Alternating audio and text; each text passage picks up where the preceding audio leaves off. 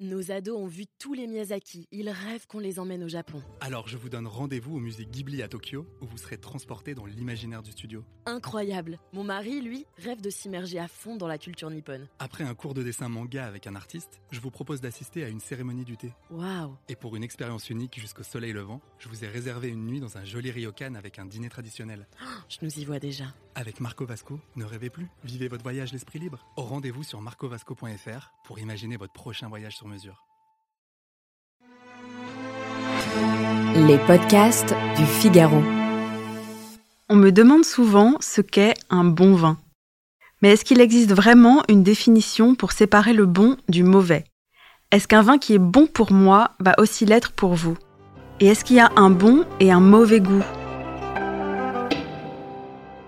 Bonjour à tous et bienvenue dans ce deuxième épisode de Parlons Vin, le podcast qui vous dit tout sur ce que vous n'avez jamais osé demander. Je suis Alicia Doré, journaliste et responsable éditoriale du Figaro Vin, et dans cet épisode, on va parler du bon. Pour commencer, on pourrait dire qu'un bon vin, c'est avant tout un bon jus. Et qu'un bon jus, ben, c'est d'abord un bon raisin. Ce serait facile de remonter l'arbre généalogique jusqu'à celui du pépiniériste, mais en réalité, c'est un peu plus compliqué que ça.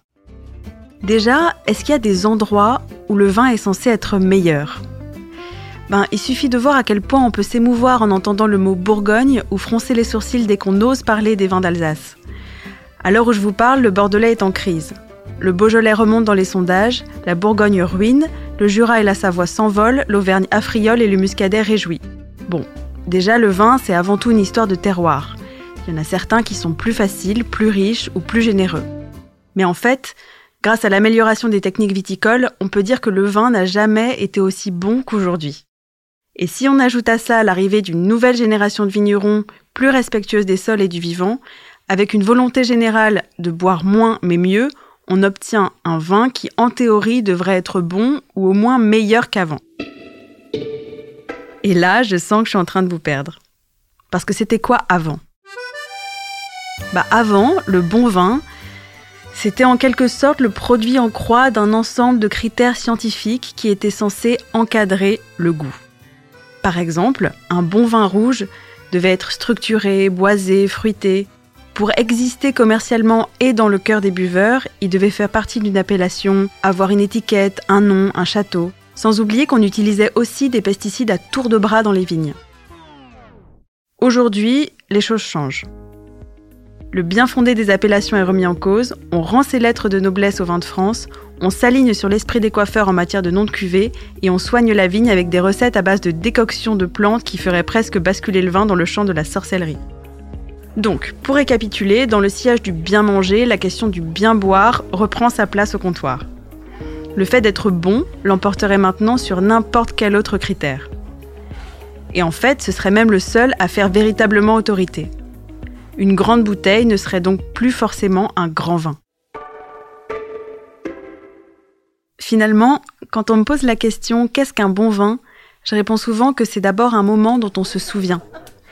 Même sans aucun repère, il faut qu'on le rattache à une émotion, à une personne, à une atmosphère. Dès la première gorgée, on prend conscience du caractère miraculeux de ce breuvage qui vient de parcourir l'équivalent d'un 800 mètres haie avec une jambe en mousse, bravant la météo, les maladies, les vendanges et ce long processus de vinification durant lequel le moindre faux pas peut tout faire basculer dans le vinaigrier.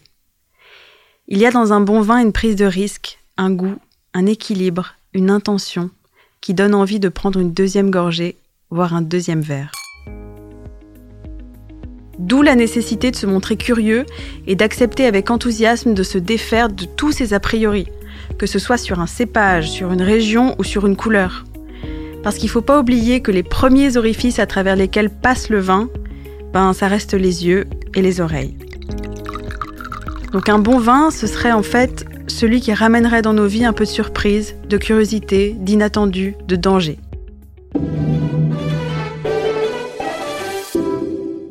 Si vous avez trouvé que ce podcast était plutôt très bon, n'hésitez pas à le partager et à vous abonner.